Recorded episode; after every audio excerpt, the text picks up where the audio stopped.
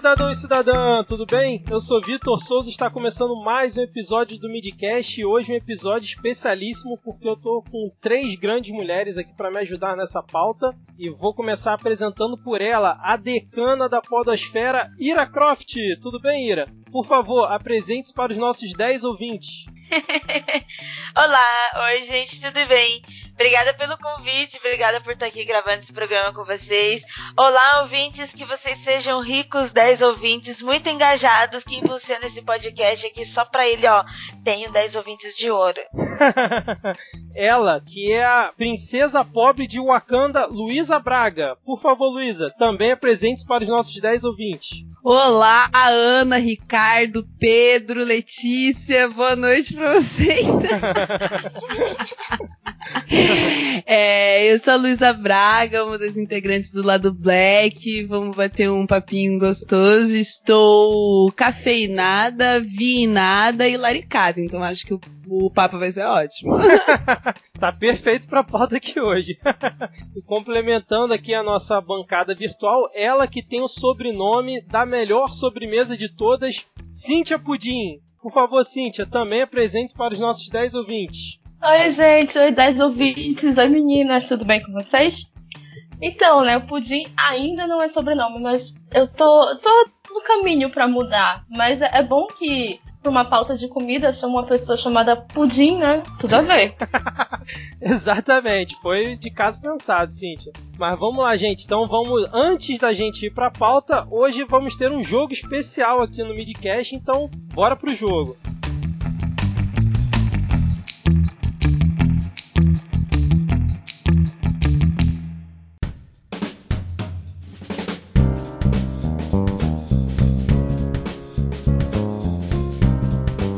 Bom, pessoal, então para esse jogo de hoje, né, eu tô meio ainda inspirado um pouco aqui do, por conta do game show que a gente fez. Se você não escutou ainda o nosso episódio do game show, corre lá no nosso feed, no nosso site, onde você mais puder para poder ouvir o Midcast. E eu pedi ajuda da minha amiga Lúcia Mainart, que já participou aqui do Midcast, lá no nosso episódio de O Quanto Somos Seletivos para ela oferecer um agrado aos nossos queridos 10 ouvintes é, dentro desse nosso jogo aqui que a, gente, que a gente vai fazer. A Lúcia é uma das fundadoras da Onda Zen, que é uma empresa familiar com ideais no coração e um firme propósito em ação.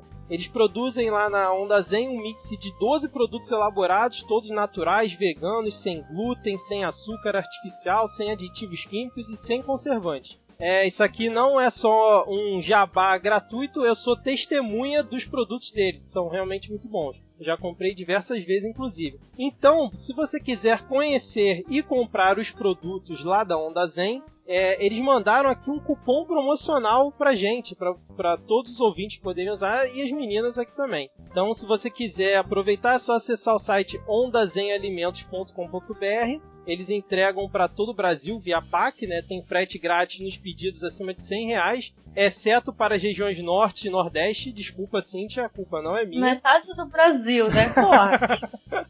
e aqui o ouvinte do Midcast não vai ficar na mão, então, é, contando a partir de hoje, né, da data de lançamento desse episódio até o dia 18 de abril, se você utilizar lá no site deles o cupom MIDCAST, M-I-D-C-A-S-T, você tem 20% de desconto em qualquer pedido no site, beleza? Então, para a gente continuar aqui, eu trouxe para vocês o jogo Comida ou Não Comida, que é um jogo muito simples. Eu vou apresentar aqui uma opção para vocês e vocês vão ter que me dizer se o que eu falei é uma comida ou uma não comida, beleza? Cada rodada vai valer 5 pontos e a última rodada tem uma pontuação especial que quando chegar eu aviso. Beleza? Alguma dúvida? Eu ok, ok. de boa. Então, beleza. Então vamos lá. A primeira opção que eu vou dar para vocês é cueca virada. Comida ou não comida? E quem fizer a melhor descrição é, se é uma comida, no caso, se a pessoa achar que é uma comida, vai ter um ponto extra de criatividade. Não vale usar o Google, hein, gente? Eu também é... sei que é comida. Tem que pode explicar o que, que é? Pode, pode É, explicar. pode explicar, Ira, porque eu já ia inventar já. Então, a cueca virada. Mas eu sei que é perigo. É, um, é um bolinho Ele é muito parecido com o bolinho de chuva, só que ele é mais durinho. Ele é um bolinho que é uma massa um pouquinho mais dura. E aí você, tipo, vai amassar com a mão, vai fazer meio que um cilindrinho meio amassado, e vai fazer um, um, nó, um nozinho, uma torcida, que seria a cueca virada, sabe? O docinho virado. E aí você passa por açúcar e canela. Olha aí, hein? Então a Ira acha que é uma comida e deu uma explicação totalmente detalhada. E agora, Luiz e Cintia, a Ira pode estar apenas enganando vocês aí, hein? Ela pode estar falando da descrição de um outro, uma outra comida para ver se ganha um ponto vocês não, caso seja uma comida. Isso muito bem também. eu, particularmente, apesar de achar que é uma comida, a, a, princípio eu não sei que comida que é, né? Mas eu sei que é uma comida porque eu já ouvi esse nome com relação à comida algumas vezes. Eu chutaria, né? Porque eu não sei o que é, é em uma comida que eu, eu classificaria como os curries brasileiros. É aquela sopona de várias coisas, provavelmente quiabo, uns pedaços muito loucos de de animais e não animais, caso você não coma animais. E tudo isso num. Provavelmente quiabo. Quiabo teria na cueca virada que eu faria. é, especificamente esse ingrediente. E, e, seria né, o que eu classificaria como os curries brasileiros aquela sopona grossa, pura substância. Ok, é um bom chute também, uma boa descrição. E agora você, Cíntia. Bem, eu vou chutar que sim, é uma comida, mas que é algum tipo de salada, alguma folha, alguma alface, alguma, alguma folha muito grande, cheia de outros temperinhos, outras saladinhas e amarrado que nem uma trouxinha. Eu vou chutar que é algo nessa área. É um bom chute também. É, vocês três acertaram, realmente é uma comida, o cueca virada, e eu vou ter que dar o ponto pra Ira, que ela foi precisa, ela já conhecia essa e descreveu corretamente o que é a cueca virada. Ela não foi, ela não foi muito criativa, porque ela descreveu o certo, né? Mas é, nesse caso eu vou ter que dar o ponto para ela. Então a Ira ganha um ponto extra, a Ira agora tem seis pontos, a Luísa e a Cintia cinco pontos. Beleza? Vamos então agora para a próxima, que a coisa que eu vou falar para vocês é arroz de pica no chão. comida ou não comida? Eu não faço ideia. Cara, eu vou chutar na não comida porque é muito peculiar, assim, né? Arroz de pica no chão. Vou chutar no não comida por ser um nome muito peculiar. Eu acho que a internet inventaria esse nome. Beleza, Luiz acha que é uma não comida. Ira, Cíntia. Gente do céu, eu acho que isso é uma loucura da sua cabeça. eu acho que é uma não comida também, porque eu não consigo nem entender como que seria uma comida dessa. ok. Cintia, e você? Ah, eu vou chutar que é uma comida feita com alguma fruta exótica, tipo pequi, pequi, alguma coisa assim, mas que ela cai no chão e as pessoas apanham essa fruta e colocam no arroz. Posso, posso, apesar de achar que não é uma, é uma não comida, posso dar a descrição de caso isso fosse uma comida, o que eu, o que eu falaria? Pode. Eu acho que é aquele arroz que as pessoas fazem, cozinham dentro de um saco, sabe? Aquelas coisas meio tibetana que você cozinha dentro da terra, no forno dentro da terra, assim. As pessoas cozinham e cozinhariam isso dentro de um saco, dentro da terra, e para você conseguir liberar o arroz depois daquele tempo, né, sei lá, 30 horas cozinhando o arroz, você teria que bater ele, assim, dar uma picada no chão. Esse seria o arroz picado no chão. Caso ele fosse uma comida que ele não é. Ira, me contaram que você é boa de histórias, um pouquinho. Então você quer, apesar de você achar que é uma não comida, você quer inventar uma uma descrição para o arroz de pica no chão, para tentar ganhar um ponto de criatividade? Olha, eu tava até pensando, eu tava aqui sozinha, tipo, é, pensando comigo mesmo, o que, que poderia ser isso? Mas depois disso que a Luísa falou, tipo, caraca, nunca imaginaria isso. Seria algo do saquinho, assim. Eu não sei o que possa ser, eu não consigo nem imaginar, gente, sério. Esse nome pra mim bugou muito, eu não consegui imaginar. Deve ter uva passa nesse arroz. Bom, a resposta correta é que isso é uma comida. É, esse é um prato típico de Portugal. Ele é feito com toucinho e frango, além de temperos e condimentos que o tornam referência entre os principais restaurantes do país. E o ponto de criati o ponto dessa, que, dessa opção vai para Cíntia. Cíntia fez 5 pontos, porque ela chutou que era uma comida. Mas o ponto de criatividade eu tenho que dar para Luísa, sem dúvida nenhuma, porque ela foi longe na descrição dela. Muito longe. então agora vamos lá. A Cintia está liderando o jogo. A Cintia agora tem 10 pontos. A Luísa tem 6 pontos e a Ira tem 6 pontos também. Beleza? Vamos agora para a próxima rodada e a coisa que eu vou passar para vocês é farrapo velho. Comida ou não comida? A Cintia que tá liderando começa. Tá. Farrapo velho eu vou dizer que é uma variação da saia velha ou da roupa velha. Então, sim, eu, acho que é uma comida. Provavelmente é aquela carne assada que sobrou do dia anterior e a gente quebra um ovinho, joga uma farinha por cima. O famoso RO, resto de ontem, que a gente retempera e serve como se fosse algo novo. Então, provavelmente vai levar carne assada, um ovo e farinha. Alguma coisa assim. Excelente, ok. Agora, Luísa. Olha, eu acho que eu vou me fuder, mas pelas estatísticas possíveis do, do, desse talk show, eu vou chutar que não é uma comida, porque as duas últimas foram comidas e essa certamente não será uma comida para poder justamente enganar o, o jogador confiante. é, mas se fosse uma comida, eu concordaria com a Cintia na descrição que ela deu. Ok. Mas aí eu vou ter que dar o ponto pra Cintia caso é, é, ela acerte, beleza? Com certeza, com certeza. Estou, estou chutando, mas já torcendo para que a amiga acerte caso eu erre. ok. É, Ira, e você? Bem, é comida sim, é comida.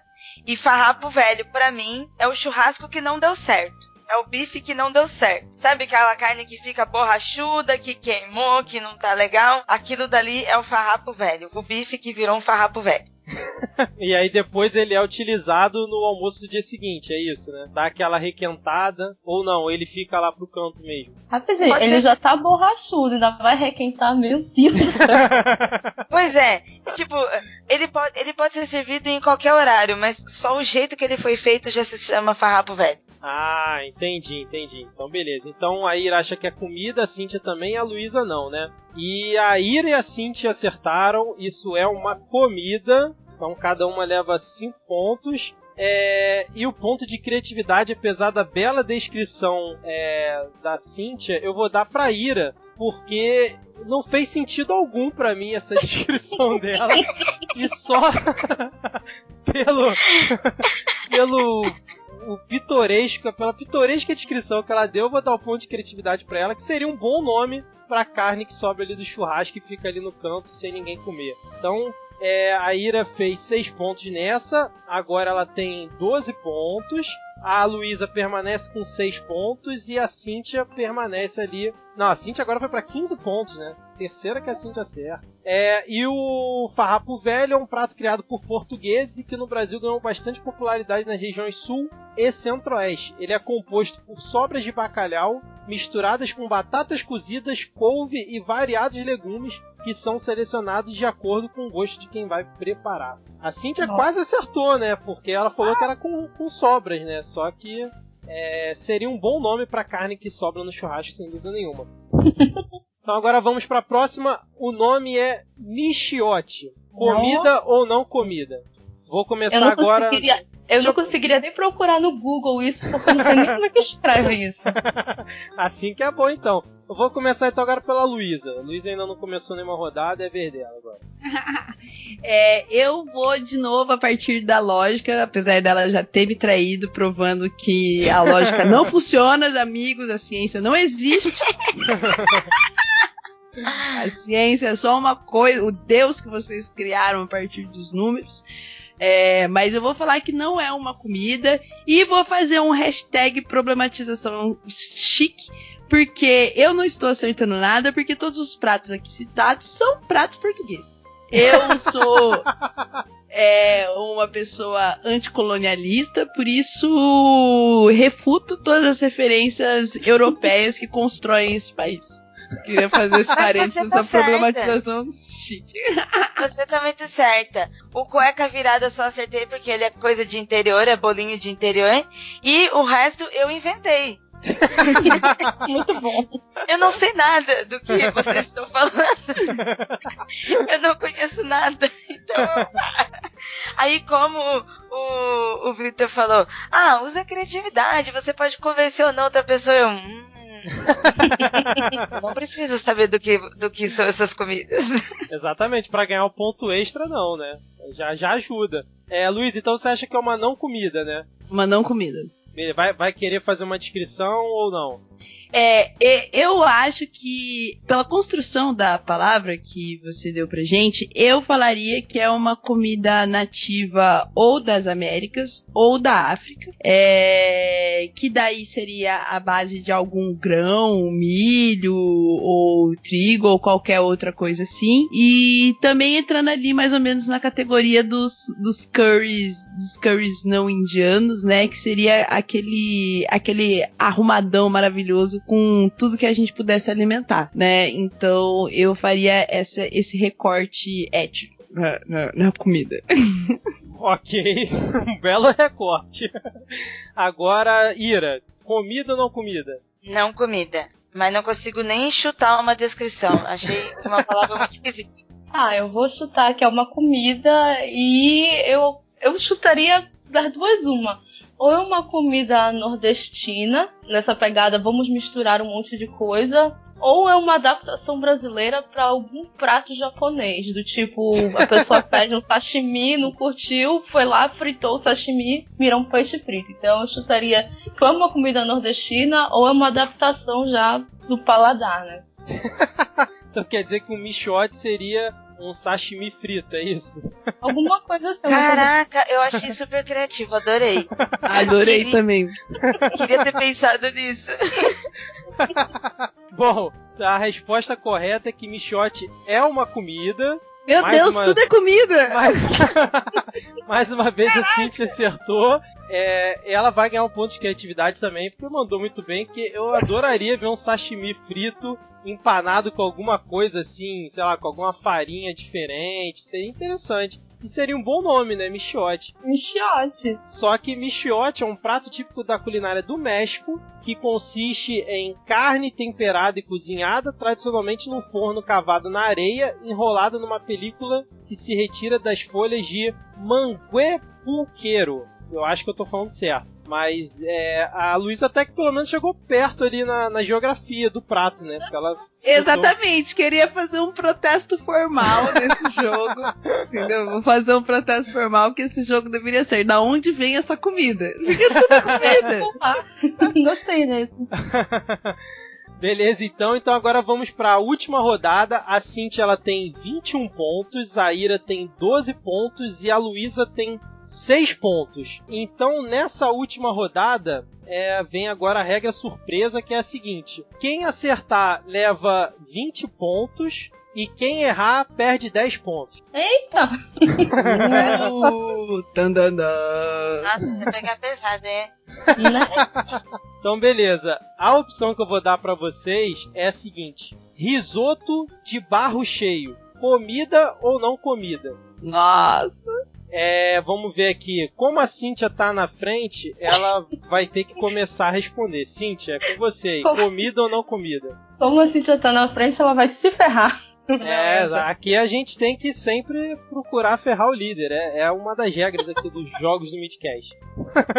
tá, eu vou chutar que sim, é uma comida. E eu vou chutar que também é uma comida nordestina, que é um arroz com tudo que tem na geladeira e a gente coloca numa panela de barro e vai, vai, vai, coloca água. Ah, eu achei uma cebolinha aqui, coloca a cebolinha, coloca mais água e vai secando e serve para toda a família no fim de semana. Ok, e tem que ser numa panela de barro, né? Já que é risoto de barro muito, cheio, não é isso? Muito importante, porque é justamente o barro que vai dar o sabor diferenciado para o arroz. Entendi, ok. Ira, comida ou não comida? É comida. Ok. E o, o, risoto de barro cheio, ele, ele é um risoto sim, feito numa panela de barro, porém ele é feito com uma carne seca que ela foi curada dentro do barro. Então o que que acontece? A carne seca, a carne seca, a carne de sol, você deixa muitos dias no, no sol e deixa no sal. Quando você vai fazer uma de barro, você vai fazer uma argila argila mesmo dessas naturais que você encontra no meio do mato, só que claro, limpa. Você vai, é, vai envolver a, esta carne com esta argila, vai levar ao forno a lenha, vai virar uma casca, depois você vai quebrar e aí você vai ter a carne dentro do barro. Olha, eu Excelente, não iria comer isso aí, não. Eu não pediria esse prato no restaurante. Eu pediria com certeza, só por essa descrição. Se, se chega o dono do restaurante ou o garçom me oferecendo um prato desse, eu aceito na hora. Pergunto nem o preço. É por isso mesmo, é pra carne ter gosto de barro mesmo. Exatamente, pra ficar aquela coisa bem de terra, aquela coisa bem raiz, né? Exatamente. raiz. você bom, morde Ira. a carne e faz até um. Sabe quando você morde areia assim na comida e faz. Maravilha, excelente. ok, então, Ira. Então é uma não comida com essa descrição. Luísa, fecha aí. Comida ou não comida? É, a, a Ira falou que é uma não comida depois dessa descrição maravilhosa. Não, não, viu? desculpa. É, ela, ah. falou, é, ela falou que é uma comida. É, a Cíntia também, né? Uma comida. Foi tudo comida nesse programa hoje. Exatamente. Ai, gente, agora eu estou sendo quase obrigada a falar não comida só porque oh. tudo foi comida até agora. Mas. Pela lógica, né? Ai, meu Deus, pela maldita lógica. Gente, não confiem na lógica. É. Mas eu, eu acho que tem cara de comida realmente, mas eu acho que não é. Eu acho que tem cara de. Posso falar que sim, mas já falando que não, quero, quero chutar nos dois. Não. Eu acho que. eu acho que é uma comida, mas aceito se não for, entendeu? Mas se não for uma comida, deve se tornar uma comida e essa comida deve ser feita da maneira como a Ira descreveu agora. mas a sua resposta final é comida ou não comida? É comida. E se não for, deve virar uma comida. Ok. E risoto de barro cheio não é uma comida, Ai, todas erraram. Sabia que essa daí Não confiem na lógica, gente. Não confiem na lógica. Todas é. erraram e a Cíntia foi a grande campeã do nosso jogo. Mesmo perdendo. Muito bem, Cíntia. Você fez agora é, menos 10 pontos e você terminou com 11 pontos. A Ira fez menos 10 pontos e ficou com 2, só que ela ganhou o ponto de criatividade, porque mandou muito bem, ficou com 3 pontos. e a Luísa ficou com incríveis menos 4 pontos. Muito bem, Luísa. Você foi. Por isso que eu sou a princesa pobre de Wakanda, entendeu? É, fica aí a, a exemplificação prática do meu recém-ganhado apelido. Cíntia, parabéns, você demonstrou que é uma grande conhecedora é, de comidas aqui no Midcast, não à toa que você é a Cíntia Pudim. E parabéns aí que você não ganhou prêmio nenhum, apenas a honra de ter ganho o jogo aqui no Midcast. Mas você pode usar os 20% de desconto lá na, no site da Onda Zen caso você queira comprar alguma coisa, beleza? Ei, muito obrigada, tô muito feliz de ganhar esse jogo. Não, não é à toa que eu tenho um pudim no nome, né? então beleza, gente, agora fechou e vamos pra pauta.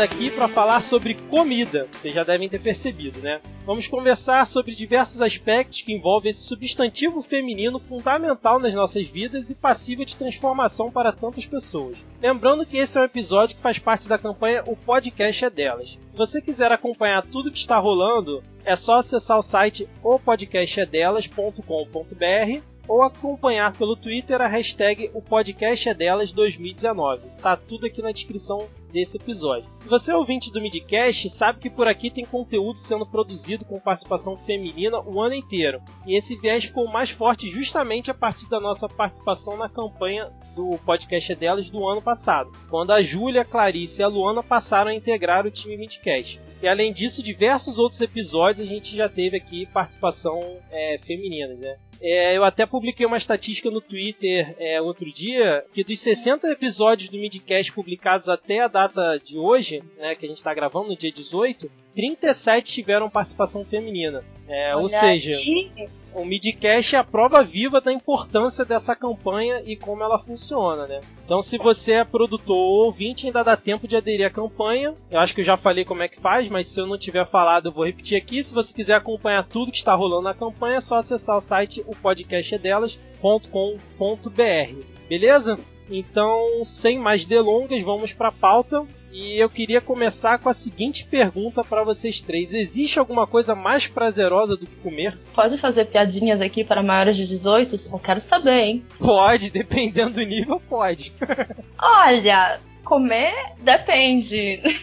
depende muito. Assim, eu acho que para mim, especificamente, tem muitas comidas que me trazem memórias afetivas. Então, acho que não existe nada melhor do que comer e depois repetir aquele prato e ficar lembrando de alguma coisa no passado a qual esse prato estava ligado. Não tem nada melhor do que isso.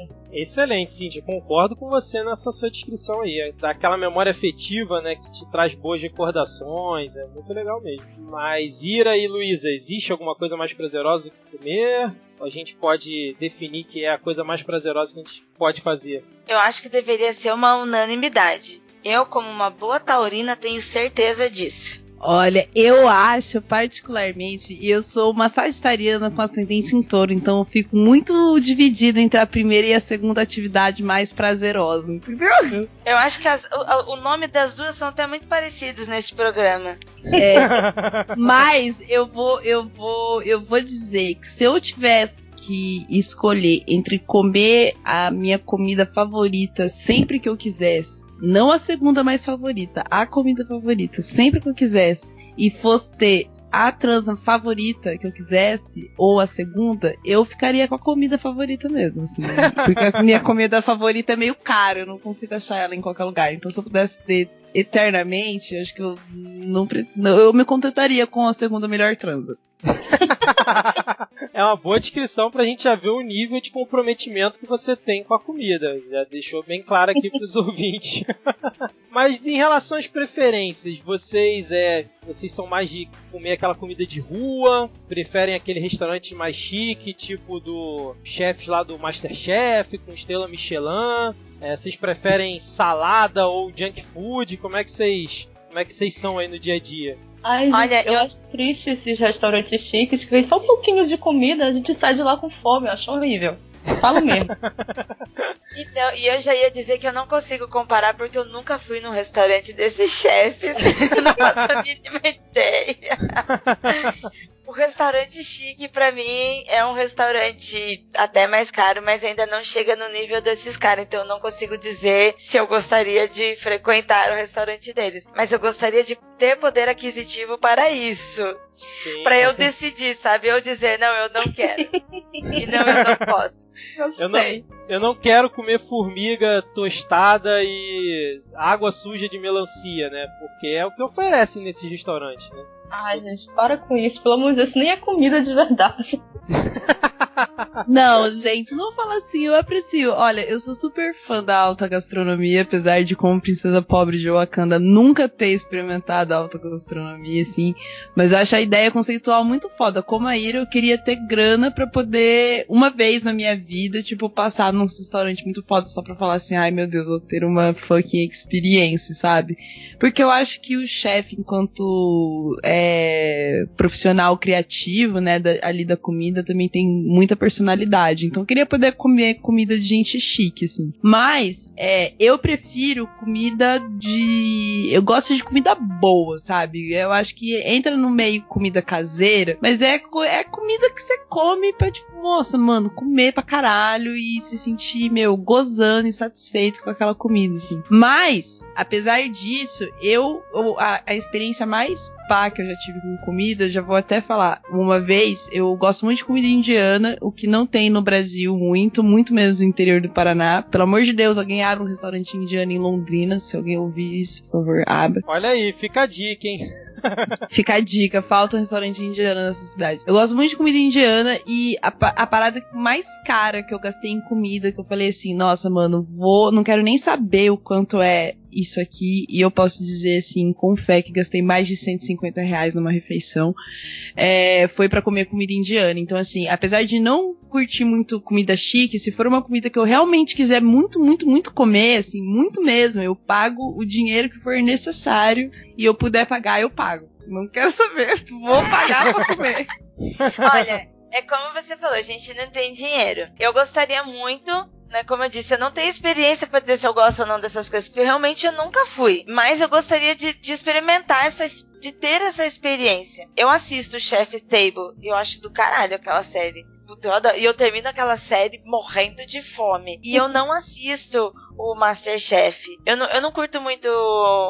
Na verdade, eu não curto muito esse tipo de programa. É, esse Quando programa é competição, de... é isso? Isso, exatamente. Esse tipo de programa. Eu não curto muito. Ai, gente, aquela comida não é feita com amor. Ela parece que é feita no ódio.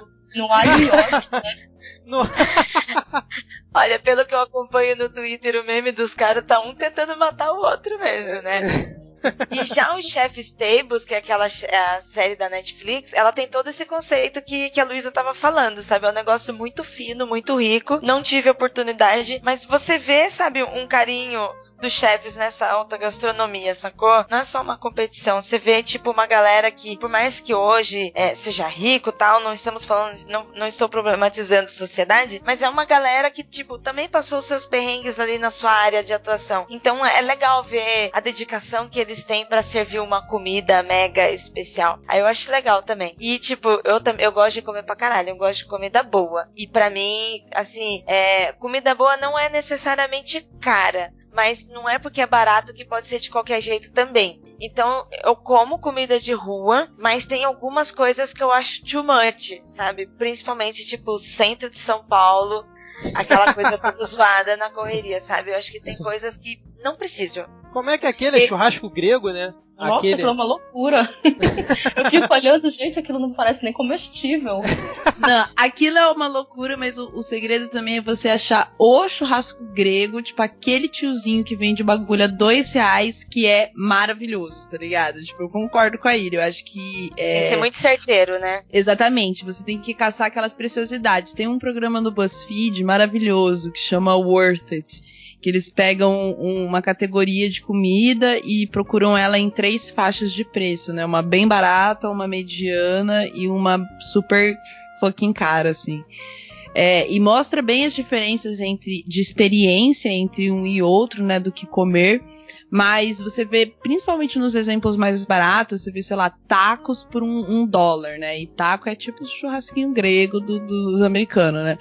É, e, meu, taco por um dólar, velho. Se tivesse um bagulho, um churrasquinho grego de um real, que me desse um churrasquinho grego num pão, bagulho, nossa, mano, eu ia almoçar lá. Eu ia comprar cinco.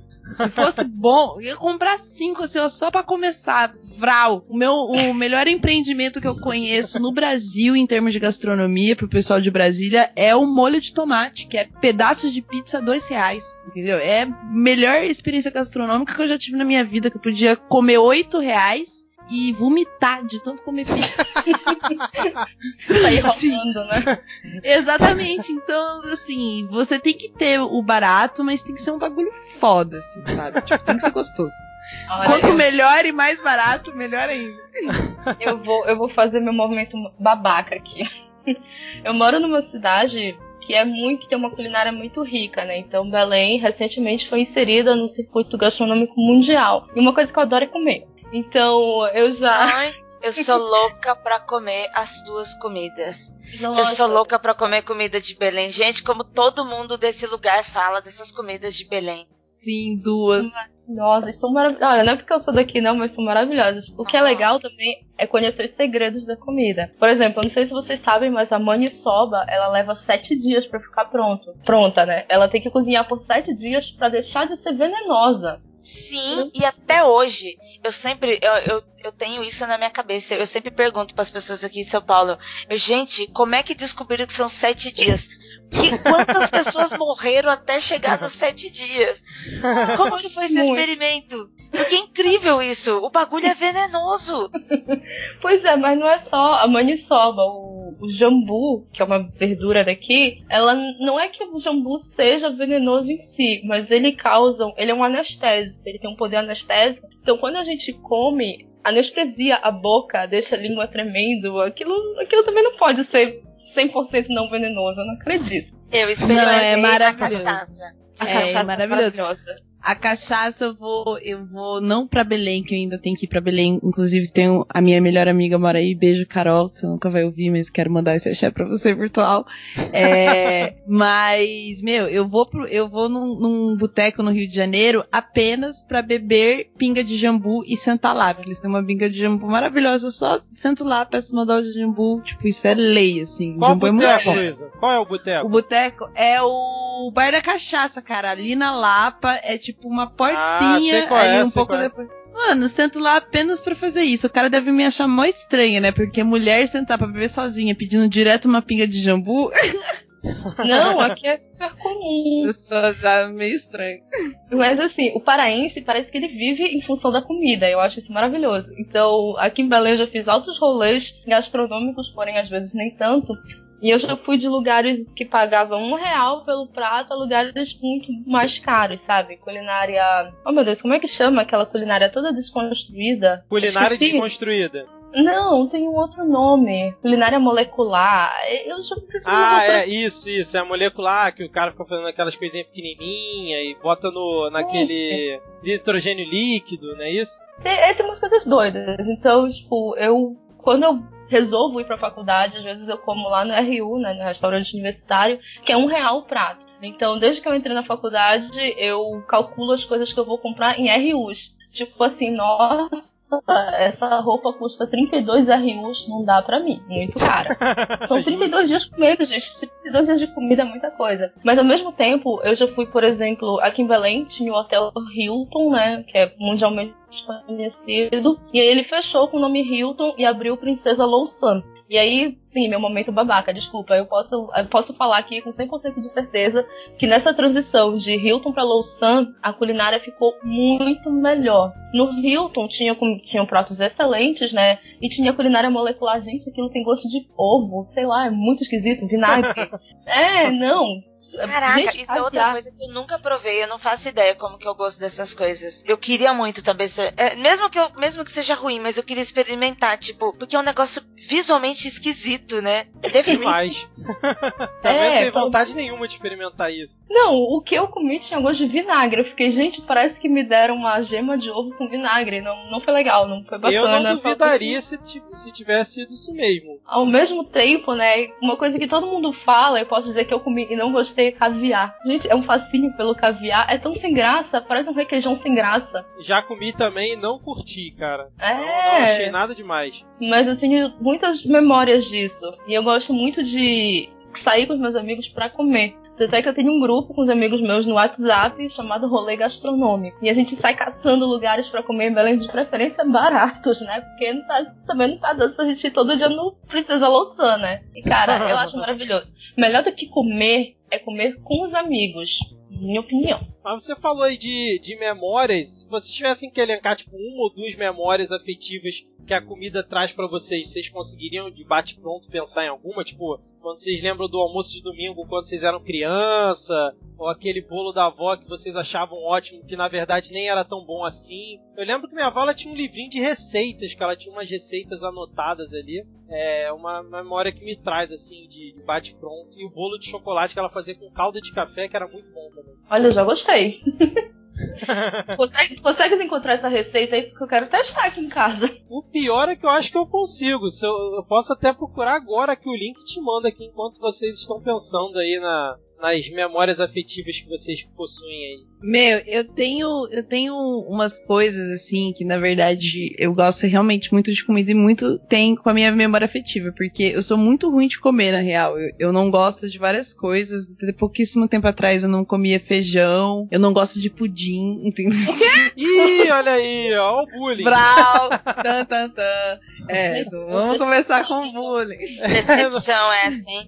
Uma- Decepção, hein? que, que falha de caráter Meu Deus. absurdo não gostar Exatamente, as pessoas chamaram para um podcast de comida alguém que não come pudim. Que absurdo isso. Falhou a triagem dessa, dessa pauta aí pra escolher Vou o até deixar de seguir no Twitter, olha. De repente, é, de repente, eu- de repente a Luísa cai do podcast.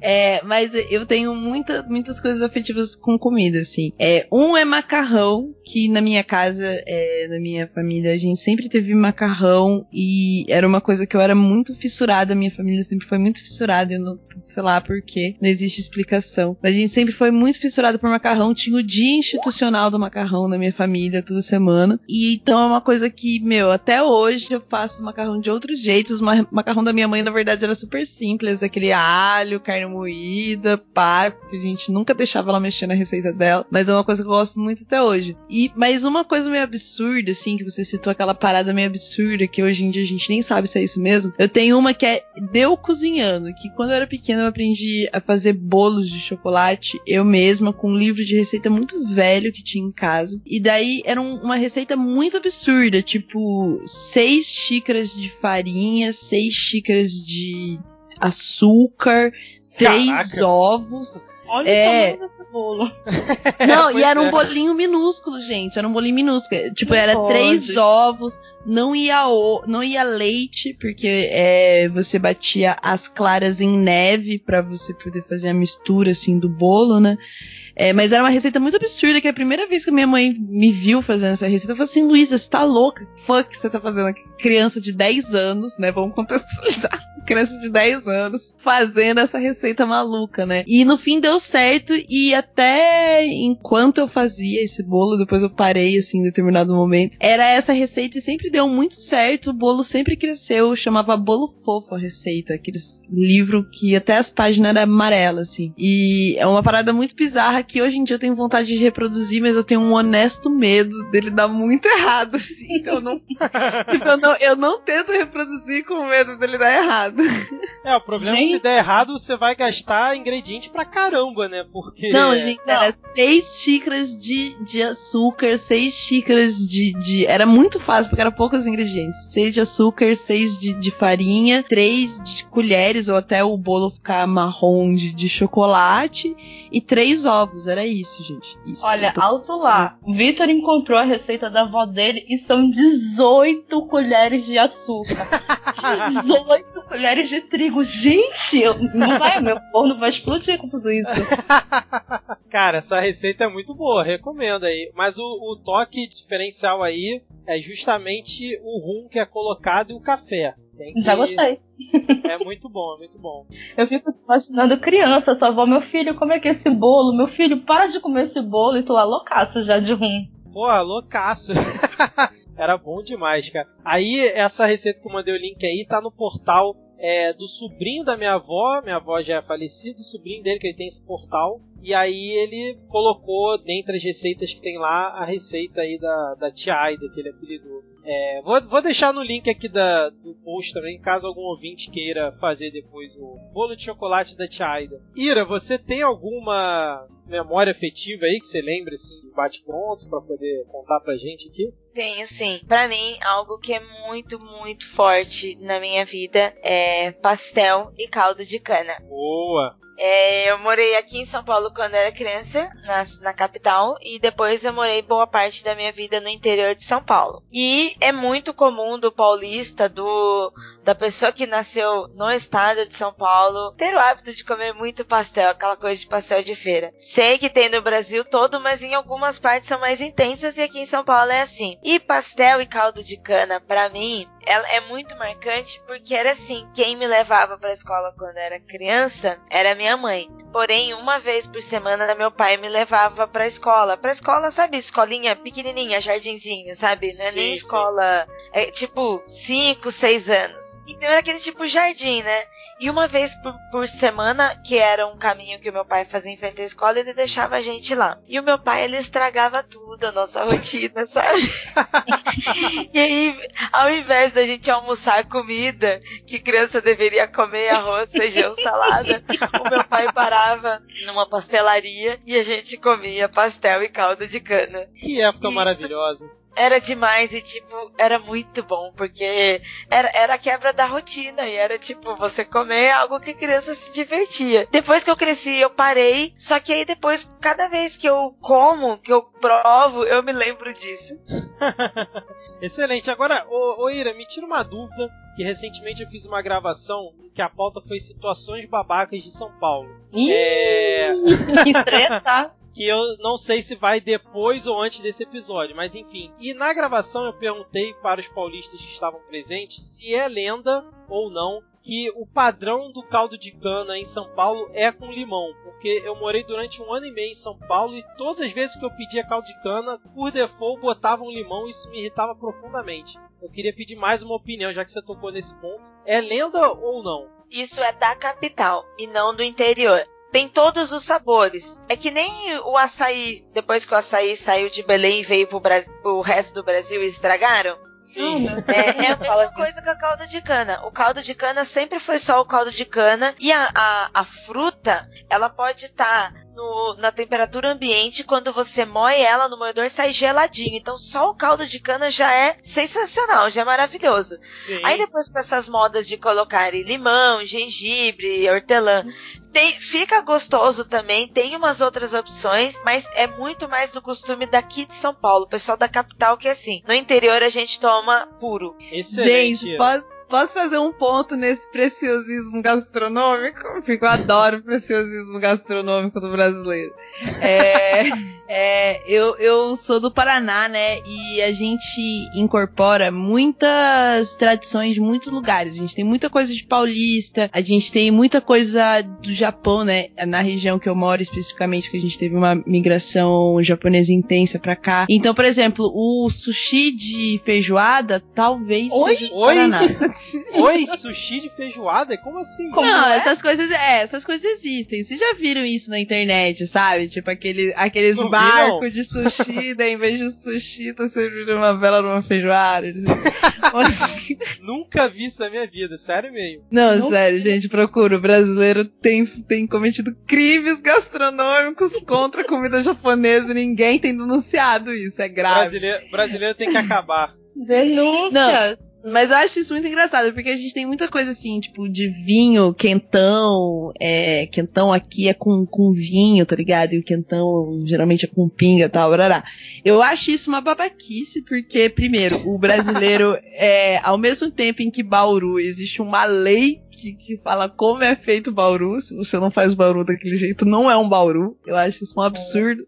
E o Bauru é caro pra caralho, é maravilhoso, mas é caro pra caralho. E ao mesmo, a mesma sociedade que faz isso, que faz leis pra, pra comida, é a sociedade que faz sushi de feijoada, entendeu? Então, eu queria, eu queria deixar é, esse ponto, assim, contra o preciosismo gastronômico, porém, concordando também com a Ira, porque você meter um hortelão num gengibre e num caldo de cana e cobrar cinco reais a mais que isso é um absurdo do capitalismo moderno. Então também não pode. É contra o preciosismo gastronômico e contra a gourmetização. Você pode fazer paletas mexicanas, mas tem que vender no mesmo preço que o tiozinho do picolé, porque no fim é de fato a mesma coisa.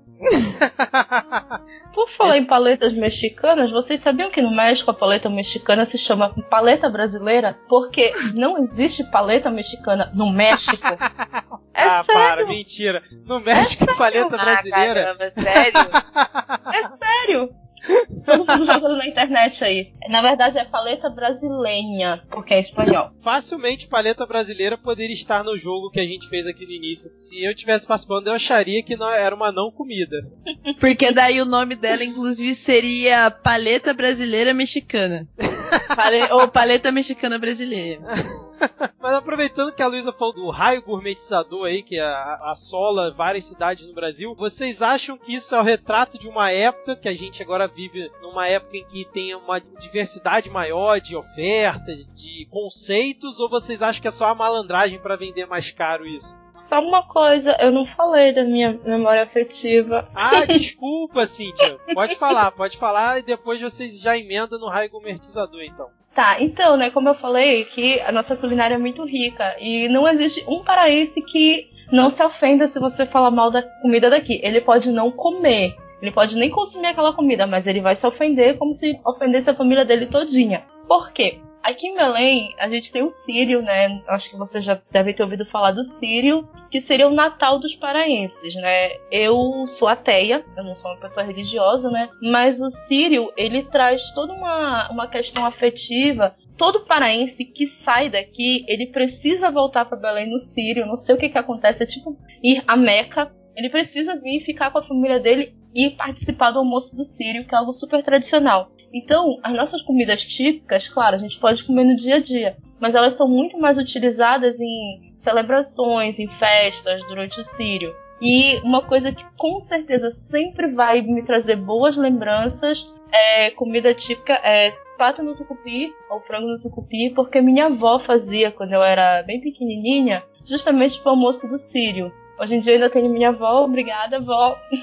Só que ela já não cozinha mais, mas eu toda vez que eu comer uma comida paraense, eu vou lembrar da minha avó. Sempre, sempre, sempre, sempre. E todo paraense sente isso. Pelo menos assim, todo paraense que eu conheço, né? São muitos. Sim, sim. eles sentem isso com a comida. É aquele lance. Ele pode até nem consumir aquela comida, mas não chega perto e fala mal. A gente pode aqui falar que maniçoba parece cocô de cavalo. A gente pode falar, mas ninguém mais pode falar tá bom?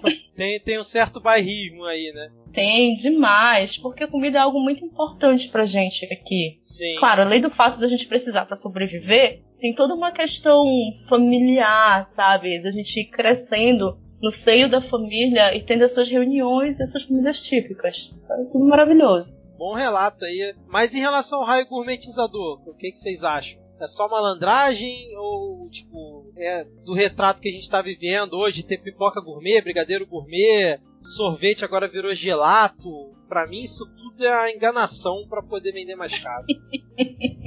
nem, nem existe isso, olha. Eu vou contar, eu falo muito, gente, ainda mais quando é comida. Mas eu tenho mais uma história agora relacionada a raio gourmetizador. Eu tenho uma certa intolerância à lactose, né? Então eu decidi cortar leite da minha alimentação.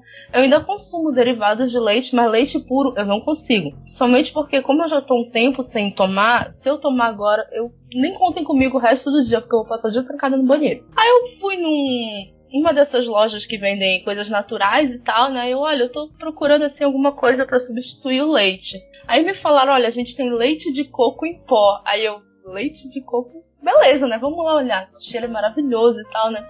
Aí eu olhei assim, leite de coco em pó, 70 reais. Ok. Ui. quilo, né? 70 reais, ok. Vou levar 100 gramas e vender o máximo que eu puder. Mas quando eu olhei assim um pouco mais pro lado, tinha o leite de coco em pó vegano. 150 reais o quilo. Nossa. Aí eu fiquei assim, mas peraí.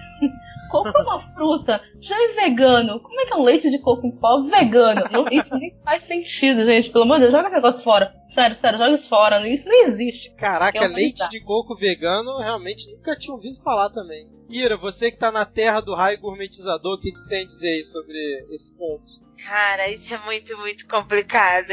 Não, claro que o raio gourmetizador é uma bosta, porque ele, ele dá uma nova capa para alguma coisa só para cobrar um alto valor em cima. E isso não é legal. Só que ao mesmo tempo, você falou uma coisa que eu não tinha pensado nisso antes, que apesar de ser piada, essas pessoas elas, elas acabam também abrindo outras possibilidades, é, que é o fato da gente ter conhecimento. Como eu falei, eu nunca fui num restaurante de alta gastronomia, mas eu acompanho documentários, séries sobre isso, eu acabo conhecendo. Então, o fato das coisas estarem na rede, eu acho legal como divulgação. Sim. Porém, a gente tem que tomar cuidado para não ser too much e não ser abusador, que é o que acontece com o raio gourmetizador. Aí, uma das coisas que a gente tira muito, muito sarro aqui na minha casa, eu, a Lili e o Gal, porque é, a gente sempre foi de quebrada. Hoje a gente mora aqui no centro de São Paulo, mas a gente sempre morou em quebrada. Adolescente já não tem dinheiro nem adolescente classe média que o pai não dá. O cara tem que ser muito rico para dar mesada para adolescente. E o adolescente da quebrada menos ainda. Todo mundo se vira na rua. E aí você quer fazer a cabeça, você quer curtir com seus amiguinhos, você quer fazer seus rolezinhos, você não tem dinheiro. E a única coisa que você consegue com uma tia, com uma avó é o quê? Dois contos, cinco, dez reais. E aí você é obrigado a curtir seus rolês com esse dinheiro. E aí o que, que a gente faz? Adolescente compra bebida barata. aí hoje em dia, o paulistano, o paulistano classe média, paulistano bem de vida, o paulistano Vila Madalena, vai lá e gourmetiza essas porra. Gourmetiza esse negócio que é ruim pra caralho. Ele é barato e é muito ruim. é sério, a gente compra quando é adolescente, porque a adolescente é, é descabeçada e quer chapar. Mas é ruim. Aí agora, uma, um negócio, uma bebida sem vergonha que custava dois reais, lá na balada tá custando 30, 40 pau. Corote, né? Excelente, né? E é cara? o corote, exatamente. Eu quero morrer com isso. Maravilha do mundo moderno que a gente vive, né, cara?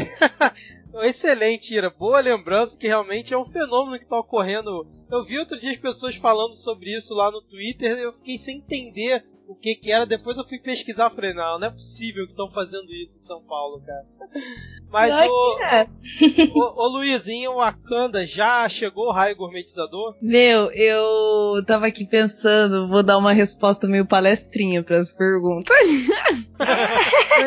Porque eu acho que o raio gourmetizador, ele tem a ver com várias coisas, assim. A gente acabou de passar por um período recente em que fast food foi o que dominou a, o comer das pessoas e o comer das pessoas fora de casa, que foi uma coisa que acabou, não tanto aqui no Brasil, porque a gente tem ainda a cultura de, de, de cozinha em casa, de ter uma, alguma refeição em casa, principalmente nas classes mais baixas, ainda muito grande. Mas o comer fora é, acabou se tornando um ambiente muito fast food, que se diferencia daquele restaurantezinho, do tiozinho, aquele rolê pá que você tem na sua cidade e tal. E hoje em dia, o, o movimento gourmetizador tem sido impulsionado pelas pessoas que estão voltando a cozinhar fora das fast foods, né, das grandes franquias aí e tal. É, mas ao mesmo tempo, como a Ira e a Cintia colocaram, tem uma galera que faz isso de uma maneira ruim, sabe? Fala Sim. assim, ah, é, é, é massa você ter hambúrgueres ar- artesanais e tal, é incrível você ter ali é, trucks, né? Hoje em dia é food trucks, na minha época era só carrinho de comida na rua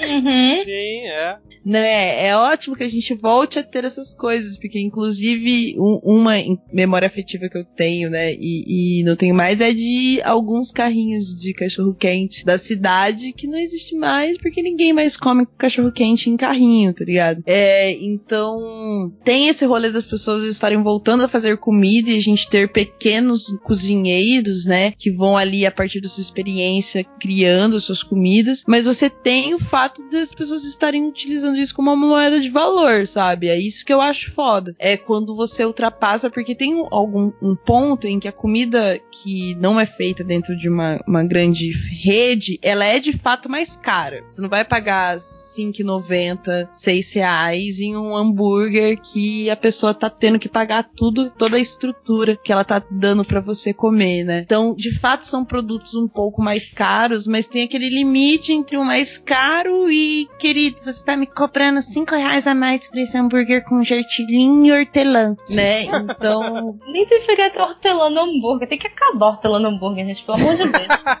sabe, é, é, uma- é uma- umas coisas assim um pouco extremas, em que daí você fala assim, meu, será que você realmente gosta de um hambúrguer com hortelã ou é- você só inventou esse hortelã aí pra o seu hambúrguer ser diferente? De todos os outros hambúrgueres. Porque, cara, te desafio a comer esse hambúrguer de hortelã por um mês. Sabe? Então tem. Eu acho que a, a, a gourmetização tem esses dois lados. Eu acho maravilhoso esse movimento das pessoas estarem voltando a ter negócios locais de comida, né? E a galera tá se jogando nesse rolê de abrir pequenos restaurantes e das pessoas estarem comendo também nesses espaços. Nesse sentido, apesar de todas as problematizações, eu amo o iFood, porque daí eu posso escolher entre várias comidas que talvez não teria acesso. Mas tem um lance da galera tá cobrando mais caro por causa do fucking capitalismo. E isso é uma bosta, porque nós odiamos o capitalismo. Bons pontos que vocês colocaram aqui. E aí eu queria fazer um link com essa questão do raio gourmetizador. Se vocês acham que esse fenômeno da onda fitness, das marmitas, que até a Luísa estava comentando aqui antes da gente começar a gravar, né? Das, dessas marmitas fit, das marmitas veganas, que também geralmente são mais caras. Isso vocês acham que é uma onda passageira, como foi o, sorvete de iogurte ou é uma tendência que vai se proliferar para os próximos anos, já que, ao que tudo indica, as pessoas estão procurando comer de forma mais saudável. Né? Eu acho engraçado, né? A pessoa, ah, eu quero comer de forma mais saudável, vou pagar aqui 30 reais nessa salada. Meu amor, 30 reais na feira, você compra salada o mês inteiro. Gente, e você ainda vai estar ajudando o pequeno agricultor lá. Eu fico assim, cara, uma salada de 30 paus, não é possível. É folha, não dá não viaja, 30 reais, sabe quanta carne eu posso comprar com 30 reais? Sabe quanta coisa, quanta coxinha eu posso comprar? Eu espero logo que passe essa onda fit. É legal que as pessoas estejam se cuidando, mas eu acho que elas estão aloprando demais aí nas ideias, sabe? Já 30 reais numa salada, não viaja. Caraca, eu fico putaço também quando tem que pagar caro numa salada. Você quer comer saudável na rua e tal, aí vai lá salada 30, 35 reais. Isso é um absurdo mesmo, cara. E só é 30, 35 reais por conta do molho que a pessoa faz e bota lá disponível, conta da embalagem bonitinha, nada mais. Eu acho que não justifica, né? Não sei o que, que a Ira e a Luísa acham disso. Capitalismo! tem que acabar o capitalismo, hein? É, não, mas é verdade. Na verdade, tem que acabar o capitalismo. Porque eu acho que essa onda da gente comer menos carne, eu acho uma parada massa, na real. Porque eu acho que, como o Brasil foi um, um país muito fundado nessa, nesse mercado do, do, do agronegócio, é, a gente se condicionou a comer de um jeito, inclusive a valorizar a carne, né? Eu tenho muito amigo que fala de boca cheia e eu não discordo deles, apesar de discordar, mas eu não fico debatendo com eles, que eles falam, mano, quando eu era pobre, a gente não comprava carne, velho. Hoje em dia a gente pode comprar carne, eu vou comer carne. Tem muita gente que tem, infelizmente, esse pensamento com relação a isso, e até a gente mudar a concepção dessas pessoas vai um, um esforço muito grande, que essa onda fitness, querendo ou não, ajuda, assim. Eu tava comentando com a galera, hoje em dia eu tô trabalhando pra uma marmitaria vegana. Nossa, é, é o ápice, né? Exatamente, né? Eu tô trabalhando numa marmitaria vegana em que a pira é justamente você ter. Não é nem uma. Ela é vegana por consequência, assim, mas a, a ideia é ter comida, uma comida que várias pessoas possam comer, porque querendo ou não, nessa, nesse rolê da gente ter industrializado e transplantado vários jeitos de comer diferente, né, globalizado a nossa maneira de comer, a gente come muita coisa que não é saudável para todo mundo, soja, leite, etc. Então, tipo, tem várias coisas que nem todo mundo no mundo tem um organismo aí totalmente funcional para processar. E a ideia da marmitaria onde eu trabalho é produzir comidas que possam ser processadas pelo máximo de pessoas possíveis, sem você precisar precisar pensar muito nisso, né? E eles fazem um trabalho massa, porque fazem refeições e é barato, sei lá. A ideia é que a marmita seja de 15 a 18 reais, assim, uma marmita regadaça. Então, eu acho um, um preço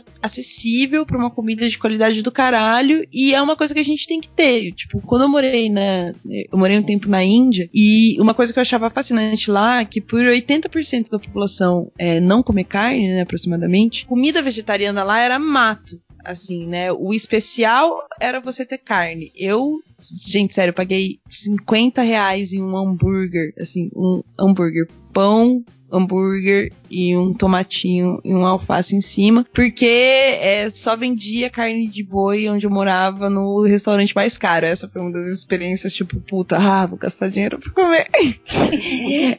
é, lá, é, comida vegetariana era mata e tinha que ser assim em todo lugar, tá ligado? Comida sem proteína animal deveria ser uma opção comum, inclusive nos grandes fast foods. É possível, existe. A gente só não faz isso porque não tem uma camada grande da população que come ainda desse jeito, né? Então eu acho nesse sentido essa onda massa porque ajuda a conscientizar mais pessoas para que mais pessoas se alimentem sendo menos dependentes da, de alimentos de origem animal, assim. Mas você transformar isso de novo num mercado de valor que é a porra do capitalismo, esse é o problema, porque daí passa do além de ser um sustento para as pessoas, né? De você garantir que a pessoa vai cozinhar, vai servir as pessoas e vai ter o seu sustento garantido, vai viver uma vida boa, feliz. Você já tá pensando em acúmulo, em ganhar mais dinheiro, em virar uma franquia fitness, blá blá blá blá blá. Daí já vira uma outra pira muito louca, assim. Ira, tem algum comentário a respeito desse ponto? A gente pode partir pro próximo tópico. Pode partir porque eu concordo com tudo.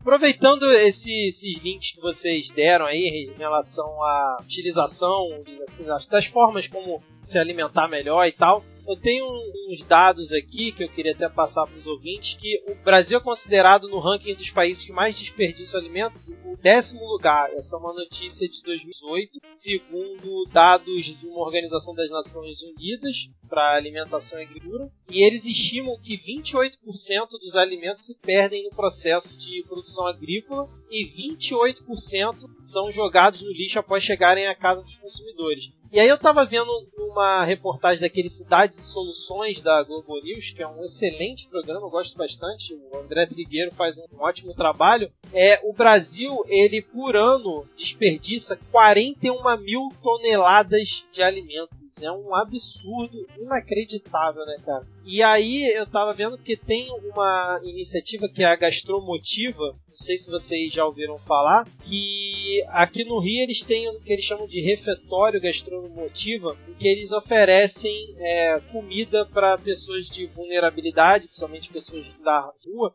Todo dia eles fazem é um banquete para essa galera com produtos que são é, doados de produtores, de grandes redes de supermercados é, que iriam para o lixo, eles doam para esse lugar e aí geralmente tem é, um chefe. Todo dia tem um chefe, mas diversas oportunidades tem chefes convidados que eles vão e cozinham para essa galera, chefes de renome mesmo, né? E aí o legal é que eles cozinham com o alimento que chegou ali no dia. Por exemplo, ah, chegou muita batata, banana, é, vagem e cenoura. Ó, tem que cozinhar com isso aí, se vira. Aí tem entrada, é, prato principal e sobremesa. E é um trabalho muito legal que, que eles fazem. Inclusive lá eles têm cursos para as pessoas que querem aprender, cozinhar e tal. É, principalmente reaproveitar aproveitar tudo que, é, que for possível do alimento, tipo a casca da banana, é, a casca de outros alimentos. E aí eu queria, aproveitando esse gancho, né, e inclusive lá no Gastromotiva, geralmente eles usam 40 quilos de comida por dia. Então,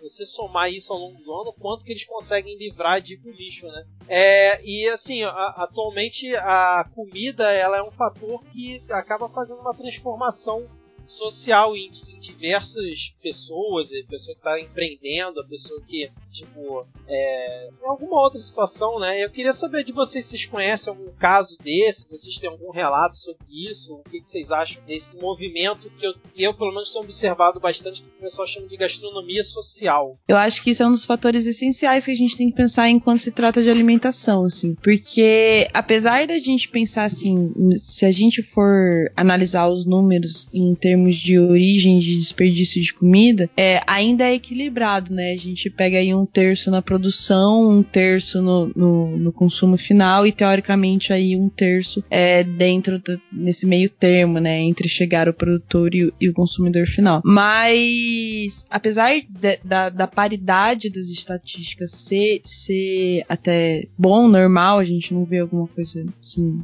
que se destaca entre isso, a quantidade é uma coisa que assusta muito. E quando a gente pensa em comida, é uma parada muito foda, porque a gente tem no nosso país, inclusive, leis que dificultam muito o acesso à comida, né?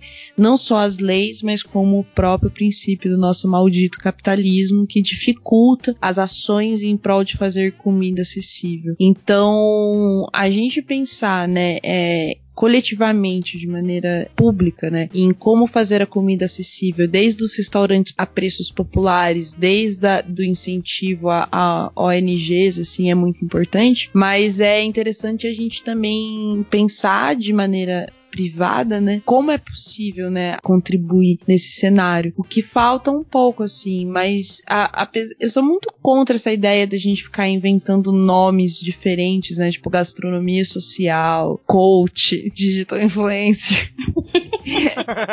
né, eu sou um pouco contra esse, essa criação eterna de nomenclaturas, porque é como se estivesse tentando reinventar um valor numa coisa que que já existe, né? Só para você vender isso a um preço mais caro. Mas o princípio ético do, do, termo, né? O princípio filosófico do termo é de fato muito importante porque tudo que a gente faz, mesmo a nível privado de empre empreendimento, é, tem um impacto social. E, e nesse sentido, odeio ser meritocrática, meio Luciano Huckista e tal, mas a gente precisa que as pessoas, enquanto indivíduos, enquanto seus pequenos núcleos, né, contribuam para a sociedade de alguma forma. É, mas enquanto esse dia não chega, que as instituições privadas pensem em maneiras de, de dar vazão e diminuir esse, esse fardo, porque no fim das contas é, é mais do que toneladas de comida. São pessoas que passam fome, tá ligado? Tipo, mano, são Sim. pessoas que passam fome e poderiam ser alimentadas de alguma maneira, sabe? Desde o tiozinho que coloca, sei lá, 300 pães todo dia pra galera pegar de graça, tá ligado? Até a pessoa que desembarca 10 marmitas no fim do expediente pra galera poder recolher, até o pessoal que contribui com alimentos que sobraram, que não foram utilizados. Então, tem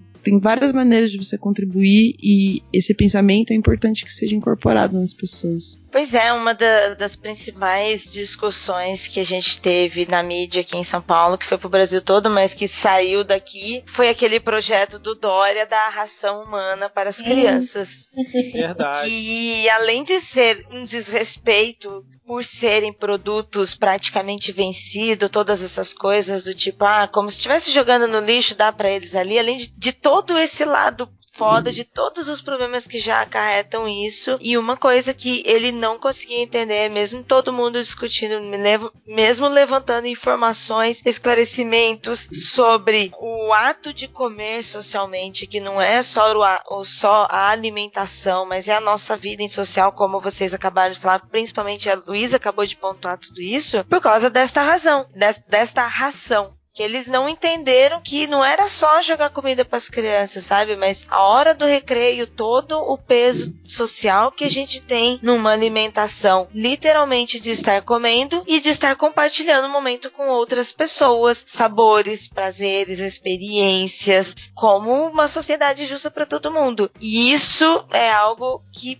pesa demais, porque foi uma discussão que abriu os lados e aí quando você vê que tem outras pessoas defendendo sobre isso, você vê que realmente tem muita gente que não entende o contexto do que é viver socialmente. Assim, eu não tenho como fazer muitas coisas da minha casa, né? Sem sair. O que eu tento, pelo menos, é não desperdiçar comida aqui.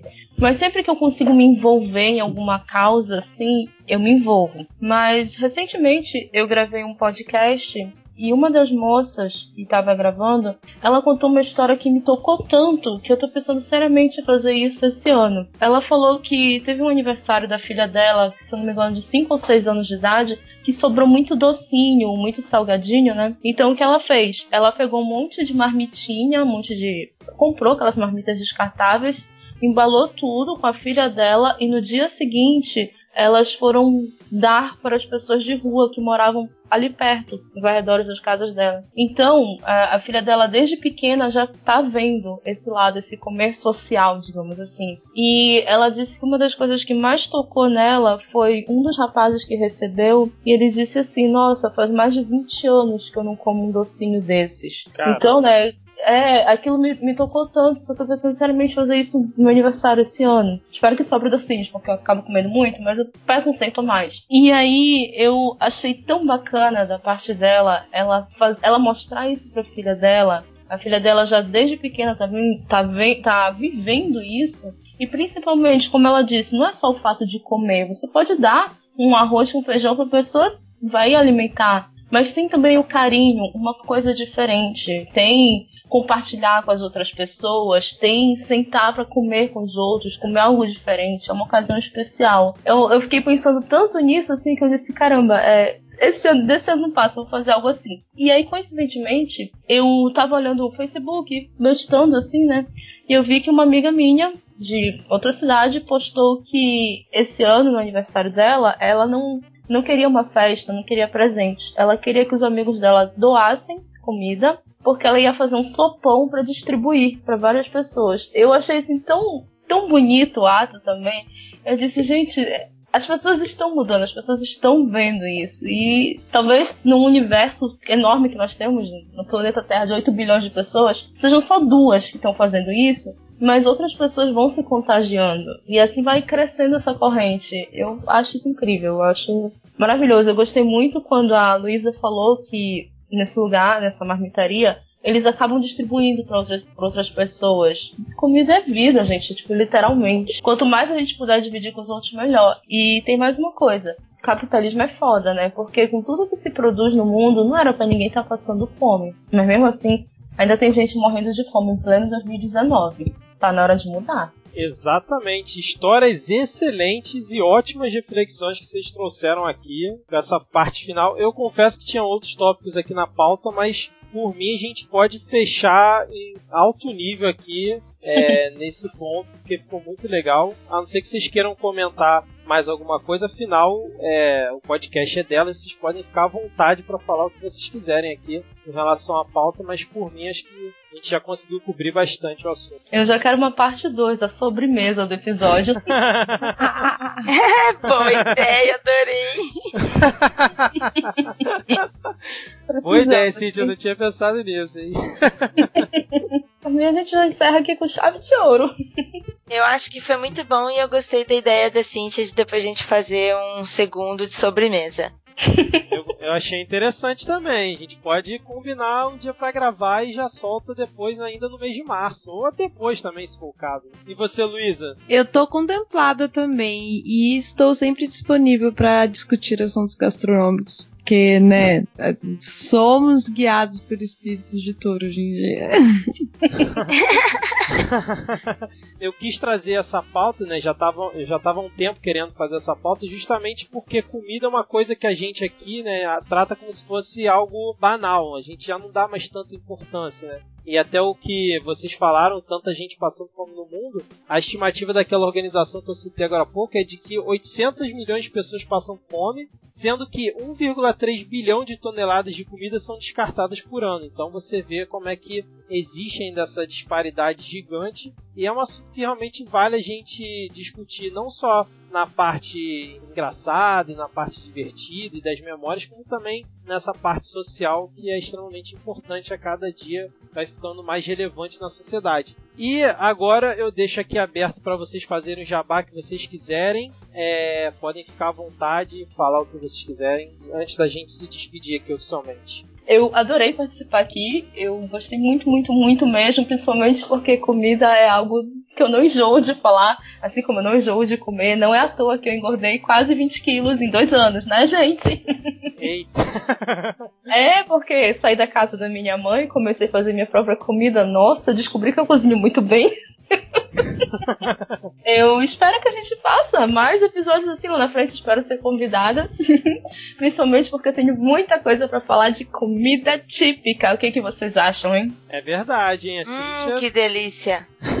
já quero. Então, pode mandar recadinho já? Dizer onde me encontram e tudo mais? Pode, fica à vontade. Então, se vocês gostaram de me ouvir por aqui, querem me ouvir falando de outras coisas que não sejam só comida, embora agora eu queira falar agora muito de comida, porque pudim, né?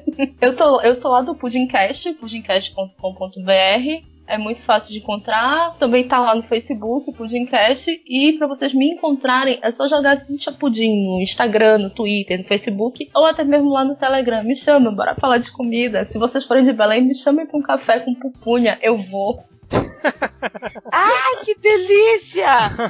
Nossa, eu quero fazer recadinhos assim também. Bem, gente, ó, obrigada pelo convite desde já. Obrigada, ouvinte, por você que ficou até aqui. Se você curtiu esse programa e quer me ouvir mais um pouquinho, você pode me seguir no Twitter, iracroft, e os podcasts que eu participo, arroba programa G, que é um podcast sobre mulheres que marcaram a história. Siga e use a hashtag Mulheres Podcasters para que você possa ajudar a divulgar mais mulheres na mídia. O Mundo Freak, que é arroba mundo underline freak, que é um podcast sobre mistérios e casos insólitos, e lá no MDM. É só aparecer por lá, escuta e dá RT na gente aí, na amizade, para ajudar também. Fora os outros 300 episódios que você participa pela Podosfera, né, Ira? é verdade. Me seguindo já acaba conhecendo outros também. É isso aí. Luísa, pode fazer o seu jabá aí. Gente, depois da rainha da podesfera, quem é você, né? Lá vem, lá vem, sua maravilhosa.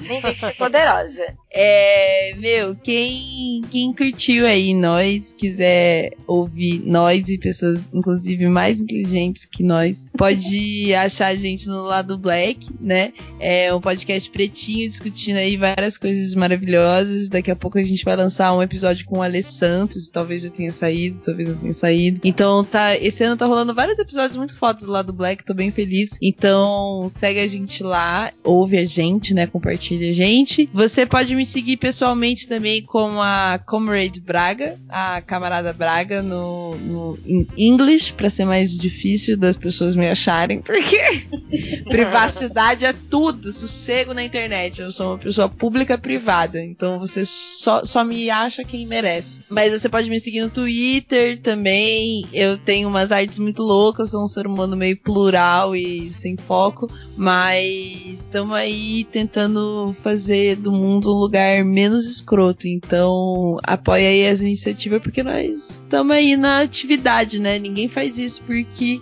porque ganha dinheiro, a gente faz isso porque gosta para trazer informação, né? Tem cultura, tem gastronomia, mas tem informação. Então, vamos apoiar aí a galera, inclusive nas hashtags todas de mulheres podcasters, de podcasters negros especificamente também. Um beijo pro Dando aqui da Vida na representação LGBTQI e plus plus plus. Então, vamos se ouvir, galera. Os 10 ouvintes daqui podem ouvir outros podcasters também. Com certeza, sem dúvida nenhuma. E fica aqui também a dica para os ouvintes que quiserem. E todos os é, perfis, links que vocês citaram aqui vão estar na descrição desse episódio também. Então, beleza. É, Ira, Luiz e Cintia, queria agradecer demais a participação de vocês. Foi excelente esse episódio. Vocês agregaram demais. Vamos pensar aí na segunda parte desse episódio, né, falando só sobre sobremesas. É, não sei se a Luísa vai ser chamada, já que ela não gosta de pudim. A gente vai, vai pensar nisso aí. dan, dan, dan. Mas beleza então, vamos então dar tchau para os 10 ouvintes e até a próxima. Tchau, tchau, valeu! É tchau, nóis. gente! Tchau, gente!